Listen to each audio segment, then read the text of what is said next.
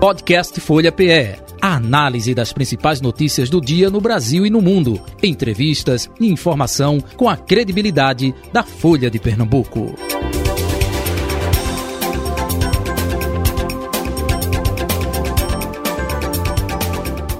Folha Política. Conforme anunciei na abertura, o nosso convidado de hoje é o professor Rudahit, sociólogo e cientista político. Vamos analisar há três dias do pleito eleitoral do próximo domingo, dia 2 de outubro, a situação com relação a pesquisas, eh, definição ou não em primeiro turno, eh, debate como desta noite na Rede Globo, define uma eleição, isso e muito mais a partir de agora. Vamos recebê-lo aqui eh, em nossa transmissão. Professor Rudahit, muito bom dia, prazer tê-lo aqui, seja bem-vindo à Rádio Folha FM. Bom dia, Jota Batista. Prazer te conhecer agora. Eu sempre só ouvi a voz. Também é uma honra estar aqui com vocês. Espero contribuir. Professor, vamos eh, começar com uh, aquilo que a gente já uh, trouxe aqui em outra ocasião, é, ameaça né, é, para as eleições é, desse próximo dia 2. É, já colhemos a sua opinião naquele momento sobre isso, mas ontem tivemos aí o partido do presidente Jair Bolsonaro, né, o PL de Valdemar da Costa Neto, é, colocando em xeque também a questão das urnas e teve resposta por parte do Tribunal Superior Eleitoral, dos próprios ministros né, da, do STF, enfim. Tem ameaça ou não tem? É, o PL está querendo chutar o pau da barraca, como a gente diz aqui em Pernambuco, é? Acho que não. O Valdemar da Costa Neto é um político experiente, né? É, já foi próximo do Lula, né?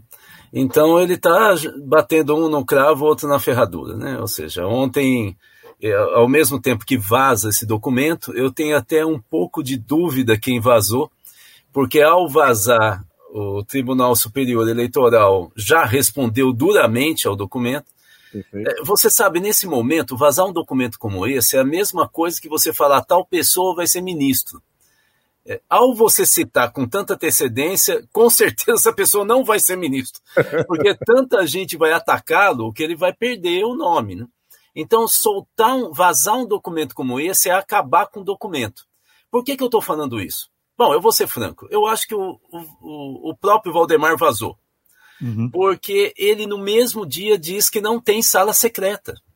Então, o, por que, que eu estou querendo dizer isso? Só para deixar mais claro a minha linha de raciocínio é que nós tivemos, nesses últimos dois dias, um beijamão ao Lula, inclusive de pessoas que são bolsonaristas. Então, você está começando, inclusive artistas que não eram bolsonaristas. Né? Empresários. Não, empresários, né? O pessoal do, do Brasil Paralelo, né? é, por exemplo. Então, assim, você percebe que há uma movimentação. As informações que nós temos de dentro, dentro do Palácio do Planalto é que uma quantidade gigantesca de ministros já jogou a toalha, né? É, ou seja, esse pessoal tem instinto de sobrevivência, né, Jota Batista? Então, uhum. uma pessoa como o Valdemar da Costa Neto, ele não pode, as, vamos dizer, daqui dois anos ter eleição municipal, ele não pode brincar em serviço, porque ele, ele arrebenta o partido. Né?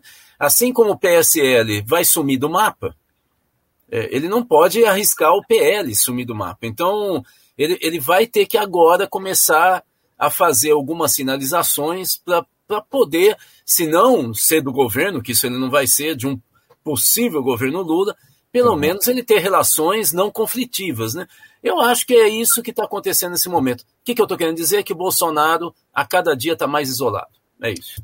Isso. Agora, como você disse, um ser político, né, experiente, Valdemar da Costa Neto, enfim, né, toda a sua trajetória, é, e demais é, políticos também envolvidos. Mas um, um, ato como esse não pode influenciar lá num radical de direita, um bolsonarista, extremista, e aí poderemos ter uh, algum tipo de complicações no dia do pleito no próximo domingo ou não? Isso sim, isso sim. Ou seja, uma coisa é o jogo político, institucional do, é, dos tubarões e cobras, né? Aí é uma coisa. A outra coisa é lá embaixo, né? É, você sabe, eu publiquei recentemente com um psicanalista, Luiz Carlos Petri, um artigo na Folha de São Paulo. Depois nós desenvolvemos um pouco mais, a Unicinos, a universidade, publicou em formato de livreto, né? Está uhum. Disponível em formato e-book. É, eu e ele escrevemos sobre um termo que no Brasil não se usa muito, mas nos Estados Unidos bastante, que é o terrorismo estocástico, né? que é o que você está falando. Que esse nome aí vem da matemática, estocástico, é, a explicação é bem mais simples do que o nome. Né? É, basicamente é o seguinte: terrorismo significa você usar da violência para implantar o terror e assustar uh, as pessoas de falar do que pensam. Né?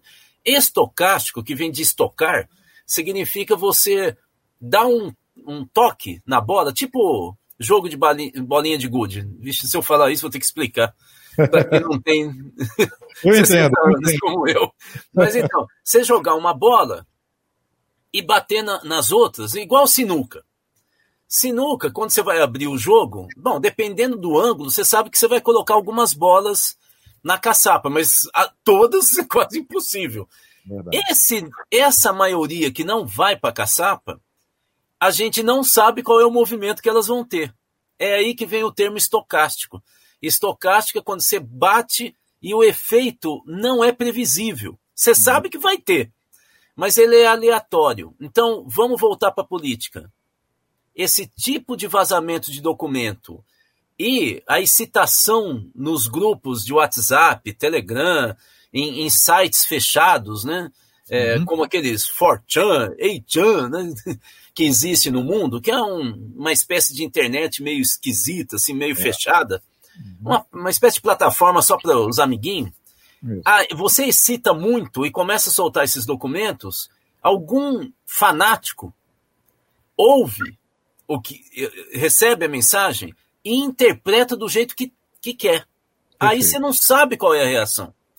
Mas você viu que tentaram provocar o, o Boulos, é, você está vendo tiros aqui, tiros ali. Né? Felizmente não é algo organizado, não é um, um exército como foi tempos atrás a extrema-direita no Brasil, que é o caso, por exemplo, do integralismo do Plínio Salgado na década de 30, né? 1930. Mas pode ter, sim, algum tipo de, de reação maluca, fanática, daqui até domingo, talvez até depois, né? Uhum. Perfeito. Professor Rudarrit, é, é, analisando também essa contagem regressiva, três dias, é, tem uma música que a gente é, coloca como exemplo muito aqui é, em Pernambuco, que é Domingo pode acontecer tudo, inclusive o nada. Né? Tem uma música que fala é, sobre isso. É, o senhor acredita, de fato, que a definição vai acontecer em âmbito nacional no primeiro turno? É, baseado nas pesquisas que estamos acompanhando aí recentemente, existe a possibilidade mas isso pode acontecer. Se não acontecer, pode gerar uma frustração na esquerda. Eu gostaria de colher a sua opinião também nesse aspecto. Então, vamos começar pela possibilidade. Né? Vamos... Possibilidade A. Se você tivesse me perguntado há um mês atrás, eu diria, bom, talvez, eu, seria muito mais cético. É, porque quando a gente fala de ciência, a gente não pode ter exatidão, né? Só se a gente. Se bem que tem alguns cientistas que acham que é, nasceram para ser Deus, né? Então aí o cara tem certeza, aposta. Cientista não aposta, né? É, então, o que a, a, a, possibilidade há? Por quê? A probabilidade na matemática, né? A. Porque o Lula, em várias pesquisas, está dentro da margem de erro, mesmo quando ele tem mais de 50% do voto válido. Uhum. Quando ele tem menos, ele também está dentro da margem de erro. Perfeito. Então, por exemplo, ele está com 48,5% de margem de erro numa pesquisa que saiu ontem, uhum. de voto válido. Só que a pesquisa está, tem margem de erro de 3 pontos percentuais. 48 mais 3, você entendeu? É, a mesma coisa, por exemplo, é, Datafolha, que vai sair hoje. O uhum. Lula tá, venceria, mas dentro da margem de erro, ele não vencerá, talvez. Então, eu tenho que falar em probabilidade. A probabilidade é que pode ocorrer, mas enquanto ele estiver dentro da margem de erro, a margem de erro é um buraco negro. Você não sabe o que acontece lá. Então, uhum. é, eu não posso falar tendência de subida. Não tem tendência dentro da margem de erro. A, a, a tendência é quando sai da margem de erro. Né? Uhum. Então, nós estamos com uma expectativa muito grande com o Datafolha, porque, primeiro, eles vão fazer com. Uma, eles estão terminando o campo hoje com mais de 6.500 pessoas sendo entrevistadas.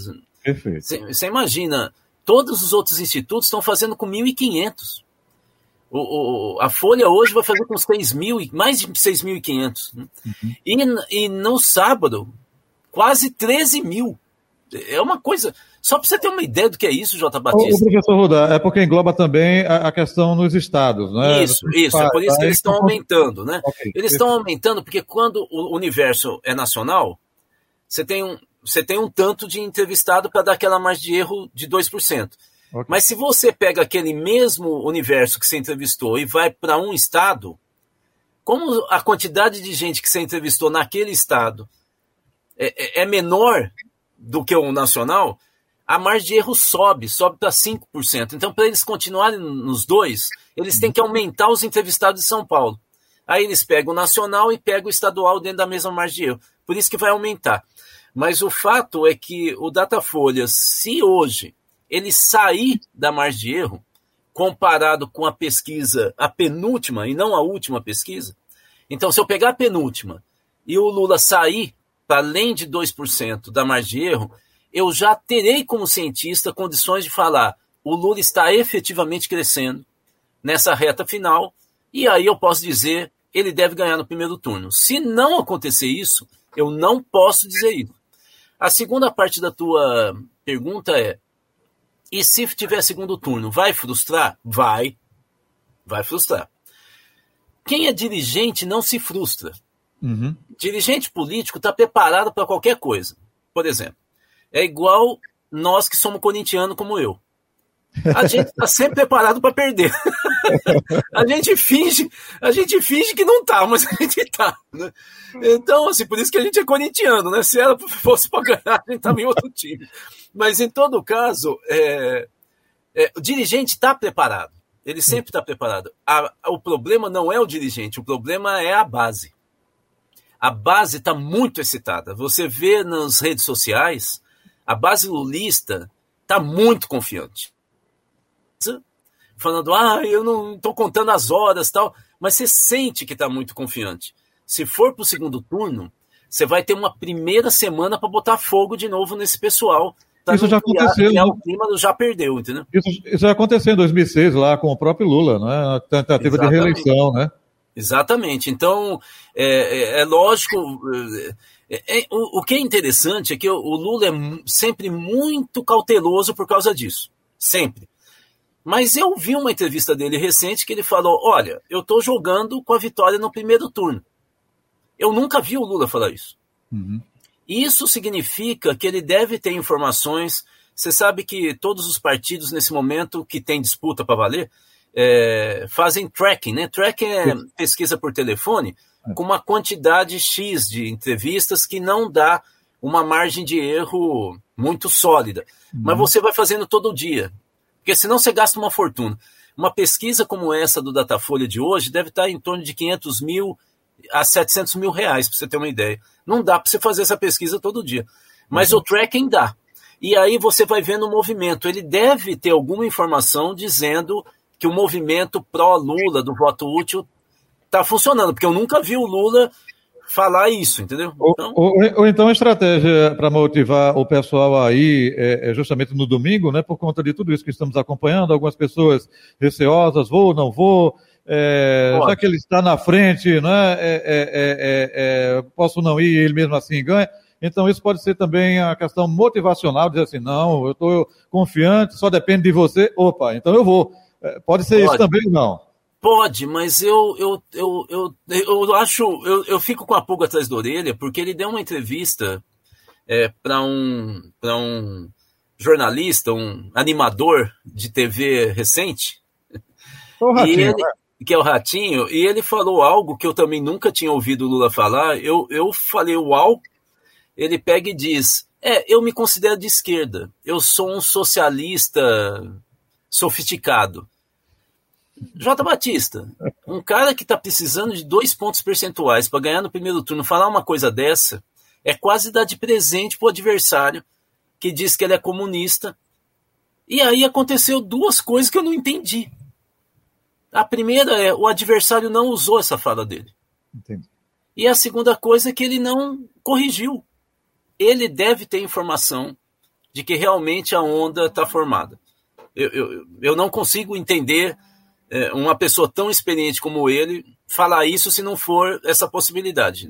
Não consigo, pode ser, mas eu não, não consigo. Perfeito. Então, hoje eh, tem eh, pesquisa, Datafolha, eh, hoje é 29, não é isso? e no sábado também, né? Tem Datafolha, CNT, MDA, tem IPEC no dia 1 de outubro, ou seja, no sábado, expectativa aí com relação a essas pesquisas. Doutor, professor Rodarrit, outro detalhe também, eu, enfim, que sou de uma geração mais antiga, é, a gente já viu o, famoso debate né, definir eleição. Vamos remontar aí 1989, é, né, é, redemocratização, essa expectativa também de que Lula iria chegar. Opa, aí vem o debate, vem aquelas montagens da, da fala do Lula, apareceu uma filha de Lula, e tudo aquilo que a gente acompanhou que, opa, definiu a eleição. Hoje em dia temos redes sociais, é, é, é, um outro espectro aí também é, entrando nesse contexto. Um debate como dessa noite define uma eleição ou não? Isso foi só no passado, hein? Bom, é, é, sim, mas com uma vírgula logo depois da resposta. Veja só.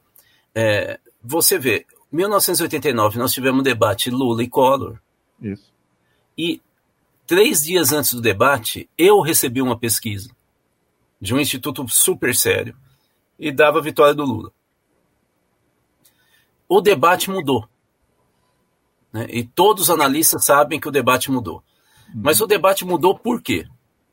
Porque o Jornal Nacional editou Isso. no dia seguinte. Então, não foi só o debate, porque o Lula estava morno. Aliás, o Lula, no debate com o último debate com o Collor, em 89, estava muito parecido com esse Lula que debateu na Band. Uhum. Você estava esperando, ah, agora o Lula vai e ele não vai, entende? Ele estava do mesmo jeito. Né? É, só que, e, e, houve mesmo edição da Globo, eu estou falando isso com tranquilidade, uhum. porque o Roberto Marinho escreveu tempos depois no Globo, também jornal dele, impresso, pedindo desculpa para o Lula. Né, quando o Lula ganha em 2002. Ele pega e pede desculpa. Né? Então, ele admitiu que eles editaram. Uh, o, que tá, o que aconteceu em 89 acontece agora com mais força nas redes sociais. Então, Sim. o Jornal Nacional de 89 são os milhares de grupos de WhatsApp, Telegram, sites, portais, assim, é como se fosse um é, rádios né, que também tem peso, Perfeito. mas assim que você não sabe nem quem é que está editando. Rádio eu sei, eu estou aqui na Folha. Né? Mas no WhatsApp, é, ontem mesmo, recebi vários vídeos e eu falava pessoal, esse vídeo aí é fake. Não é, falando de mesário. Esse uhum. vídeo é fake. Muito bem editado, e o pessoal falando, não, porque tal partido que enviou para mim. Então eu falava, vai para o partido e fala para eles serem mais cautelosos. Que isso não é verdade. Aí eu peguei uma mensagem do TSE e do UOL e mandei para eles. Falei, olha, isso é verdade. Né? Tinha gente dizendo que a gente não vai receber o, o, o recibo da votação. É, tinha um monte de coisa. Então, isso é para tumultuar, não é? Isso é para deixar o eleitor confuso e não sei o que tal, né? É, e depois você falar, tá vendo? Você não recebeu o recibo, essas coisas, né? É, é, então, você imagina, se já está acontecendo isso, você imagina depois do debate. Nós vamos ter uma quantidade gigantesca de informações totalmente desencontradas e, portanto, se o debate em si não é definidor, a edição e a interpretação no próprio dia, que é quando acabar, e no dia seguinte, podem sim criar uma certa mudança. Vai ser uma mudança muito forte? Não. Mas como nós estamos em milímetros para acabar no primeiro turno e no segundo turno, isso é muito importante. Entendo. Professor Rodarrite, é, aproveitando, nós temos aí o maior colégio eleitoral, né? São Paulo, temos é, outros colégios eleitorais importantíssimos, Rio de Janeiro, sua terra, Minas Gerais, né? É, como é que está a situação com relação a, a, a, a esse é, engajamento é, pró-campanha ou de Lula ou Bolsonaro? As pesquisas estão é, refletindo o que de fato é, está acontecendo, o senhor aí em loco, o que pode passar para o nosso ouvinte, nosso espectador, nosso internauta, hein? Eu acho que são duas situações que, na, na, na, verdade, é a mesma situação, mas com dois resultados que parecem se contradizer. Ou seja, o Lula está muito bem nos colégios eleitorais mais densos. Né? Uhum. É, o, o, Nordeste com o Sudeste soma 70% dos eleitores. Né?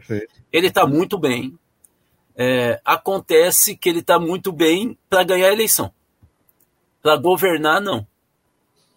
Tem diferença? Explique para a é, gente. Ou seja, sentido? é a diferença da vitória eleitoral para a vitória política. Eu vou pegar o meu estado aqui para deixar mais claro, só como exemplo, mas não é só aqui. Né? Minas Gerais. Minas Gerais, é, o, o, Lula ganha com folga, uhum. mas o candidato a governador que está na frente é o Zema, que é bolsonarista, e o candidato a senador que está na frente é o candidato do Zema, que é bolsonarista. Então você, você vê. O Calil, não, mesmo com apoio de Lula, não está. Não, é, agora, agora, olha que situação delicada, J. Batista. Vamos imaginar que o Calil ganhe. Se PSD, ele. PSD. PSD. Se ele leva o candidato a senador dele, que o PT está apoiando, que é o Alexandre Silveira, o Alexandre Silveira é ex-delegado de polícia, truculento, é, e é, era da tropa de choque do Aécio Neves. Ou seja, o Lula vence, mesmo que o Calil vença, portanto teria teoricamente um governador aliado, ele leva, na verdade, dois nomes do PSD do Kassab, que você sabe como que o Kassab fez assim corpo mole para apoiar o Lula, não é? E você tem um senador que era esse, esse ou, ou, seja, aqui em Minas não é o PT que sai fortalecido. É. Quem sai fortalecido, digamos, é o novo PSDB. Aqui em Minas, que é o PSD do Kassab. Você está vendo? Essa situação se repete em vários estados. Uhum. Em vários estados. O Lula sai bem, ganha a eleição no estado, mas ele, se a chapa dele que ele apoia ganhar, ele não vai ter gente dele. Ele vai ter gente que é aliado, que até há pouco tempo era contra ele. A, a famosa governabilidade, não é isso? É né? isso aí. A governabilidade, às vezes, porque é mais fácil matemática a gente, matematicamente a gente calcular, a gente fica falando no Congresso. Mas governabilidade não é só Congresso. Governabilidade é governador, é prefeito, vereador, deputado e população, né? Então, se eu for descendo, o que eu estou te dizendo é: o Lula não vai estar muito bem de governador nem senador, não, viu? Agora, olha como que a vida é complicada, J. Batista. Qual era o estado que a partir de 2015 começa a bater no PT e no Lula? É São Paulo. No Sudeste é o estado que ele está melhor. E até tem ele tá melhor. Inclusive, o governador é o Haddad, é. A, o, a, a vice na chapa dele é do PSB, é, que é se, sempre foi aliado do Alckmin, que também é vice do Lula, deve ser senador. O que é que acontece se o Márcio França, que é o comandante do PSB é, socialista, né, aqui em Minas, se ele se elege, já está dito que ele vai ser ministro da infraestrutura. Quem é o suplente dele? O presidente nacional do PSOL, Juliano Medeiros. Aqui em São Paulo, o desenho foi mais inteligente. O Lula sai bem. Mas Minas, Rio de Janeiro, é, talvez até Pernambuco, tem um monte de estado que o negócio não está tão bem assim, não.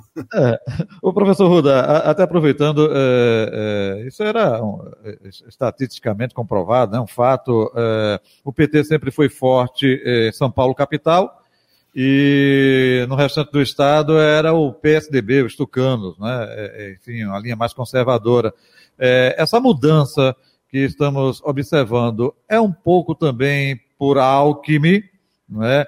é, mesmo fora do PSDB, mas que tem laços com lideranças é, da região. É um pouco disso que a gente está percebendo ou não? Com certeza absoluta. Ou seja, a entrada do Alckmin mudou o panorama em São Paulo. Só para que você tenha uma ideia. Eu nasci em São Paulo, né? Uhum. Então eu tenho um monte de amigos em São Paulo. Eu, eu tenho alguns amigos, assim. Por isso que é corintiano e não atleticano. É, por isso, não tem jeito, né? A gente traz junto a desgraça. Mas o negócio é o seguinte: o, o, eu tenho muitos amigos que não gostam do PT, eles ligam para mim, já vem ligando alguns, algumas semanas, meses, eles falam assim: eu não vou votar no Lula, eu vou votar no Alckmin. para você ver é, como que é a, o peso do Alckmin, né? Mas o que eu posso te dizer é o seguinte: se essa chapa que eu acabei de falar, né, senador, governador, tal, é, vencer, o que eu posso te dizer é que em São Paulo quem ganhou foi o Márcio França. Vai ser até difícil falar que é o Lula. Até difícil falar que é o Alckmin. Quem vai ganhar essa eleição e sair muito forte é o Márcio França. Vice na, cha na chapa do Haddad, amigo e braço direito do vice-presidente se o Lula ganhar, e ministro. Além disso, ele, como, como ministro, abriu a vaga para o PSOL. Uma coisa impensável para o Márcio França crescer nas hostes de esquerda. E ele vai crescer, porque ele vai abrir o espaço para o PSOL fazer um senador em, em São Paulo. Olha que coisa genial. Quer dizer, isso é um quadro político que eu gosto de falar para o pessoal entender como que é a política. O pessoal Tabuleiro de xadrez, né? Literalmente, um jogo, muito, né? Muito, muito inteligente. Aqui, aqui. É isso aí. Muito inteligente, muito. Olha, é, é, ficam falando que o Lula joga sem bola, o Márcio França também. É, professor Rudarriti, é, nessa reta final aqui da nossa entrevista, até porque daqui a pouquinho a gente tem um compromisso é, em retransmitir o guia eleitoral, o derradeiro guia eleitoral aqui do primeiro turno, né? Ainda é, dentro disso que o senhor está falando, é, remete de que Lula é maior do que o PT e que o brasileiro ainda vota na pessoa e não necessariamente no partido. Porque se votasse em partido, votaria em Lula, no senador de Lula, no governador de Lula e assim sucessivamente. É um pouco disso, né?